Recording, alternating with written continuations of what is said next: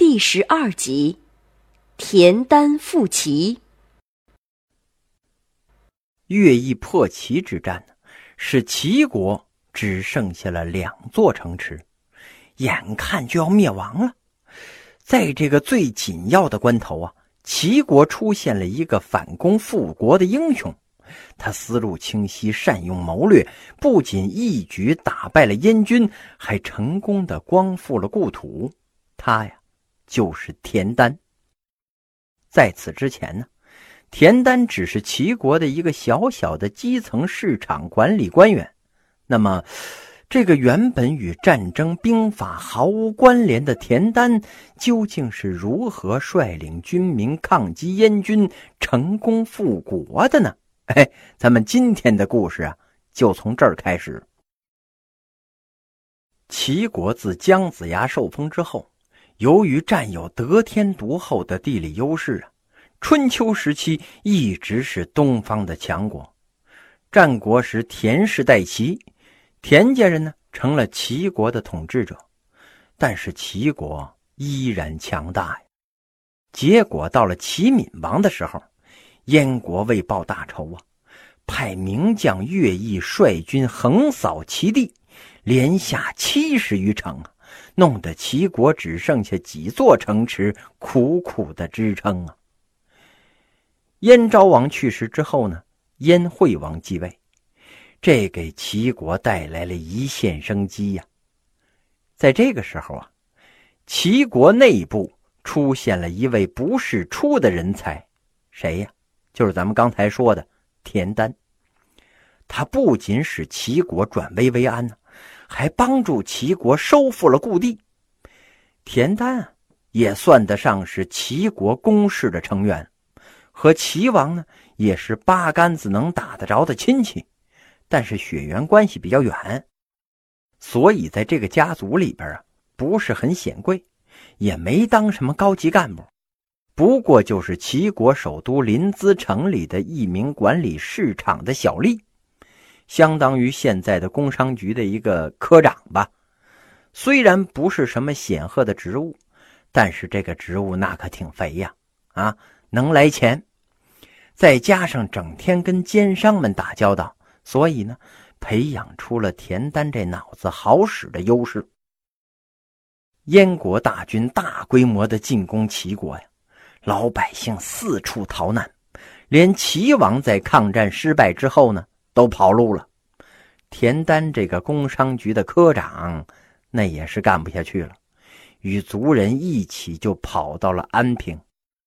小小的安平城一下子进来这么多难民，还全都是高官显宦，所以呀，大街上到处都是车马呀。那个时候的交通工具啊。主要是木轮马车，马车的车轮呢，在车厢的两边，中间是一根车轴，而且这根车轴啊，还伸出车轮很长一段。这田丹觉得呀，这样不行，万一燕军打过来，逃难的车子这么多，那还不得堵得死死的呀？本来就双向四车道，哎，你来这么多车，那肯定得绊着走不动啊。那后果是不堪设想啊！他就跟大伙说呀：“能不能把这车改装一下，把这长出来那一节给锯了，让它短一点？”没想到呢，大伙都不同意，纷纷表示这个车是祖上传下来的，祖宗坐的车就是这个样子，那怎么能改呢？田丹这下没辙了，他只好把自己车长出来的那段轴，哎，给锯了。而且呢，用铁片把轴头和车轮外面给包起来了。燕国军队占领临淄之后啊，东渡临水，直捣安平。这安平城里的难民呢，开始往外逃了。出城门洞的时候啊，城里面双向四车道，你到了城门洞，可就改成了单车道了。所以别的车呀，不是撞断了车轴，就是彼此卡住了。要不就是迎面相撞，这些车上的人呢，都做了燕军的俘虏，只有田丹驾着改装车，哎，在缝隙里边左躲右闪，夺路而逃，一直往东，就逃到了寂寞城。随后啊，燕军包围了寂寞。寂寞的守城长官呢，是个猛夫，有勇无谋啊。他一看这燕军来到了城下，立刻就下令开门迎战。这田丹赶紧就过来劝呢，不是这么干不行啊！现在敌众我寡，那开门就是送死啊！应该坚守以逸待劳啊！你，但是这长官不听啊，一通吹胡子瞪眼，哎，然后就出城迎敌了。一出城啊，他就被燕军给包围了。虽然这哥们勇力过人呢，但是势单力孤，最后呢，哼，全军覆没了，自己也战死沙场。如此一来呀。寂寞城中是群龙无首，乱了套了。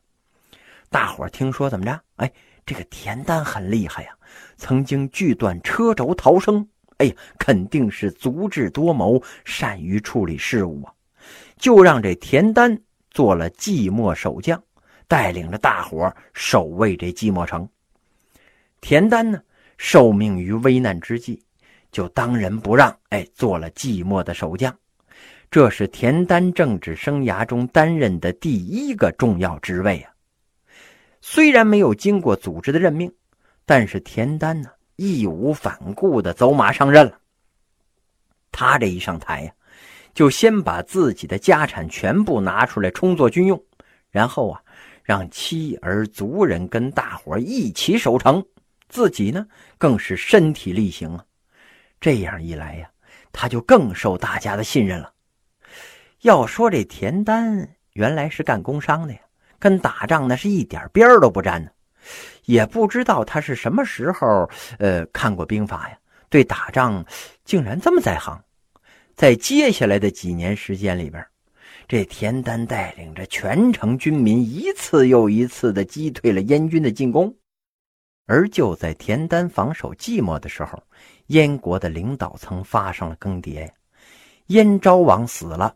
燕惠王继位，燕惠王做太子的时候，跟这个乐毅呀就有矛盾，所以他这么一上台呀，田丹就觉得有机可乘了。如果让燕国的力量分裂，君臣离心，那齐国就有机会了。要不然，就凭这几座城池，恐怕齐国也熬不了几天了呀。于是啊。这田丹派人潜入了燕国，四处扬言这乐毅不把新王放在眼里。哎，他在齐地是安抚民心，是为了自己称王独立。田丹的人呢，还到处宣扬齐国那几座城池没攻下来，是因为乐毅怕燕王杀他，不敢回国，便以攻打齐国为幌子。实际上呢，是想与齐兵联合起来，在齐地称王。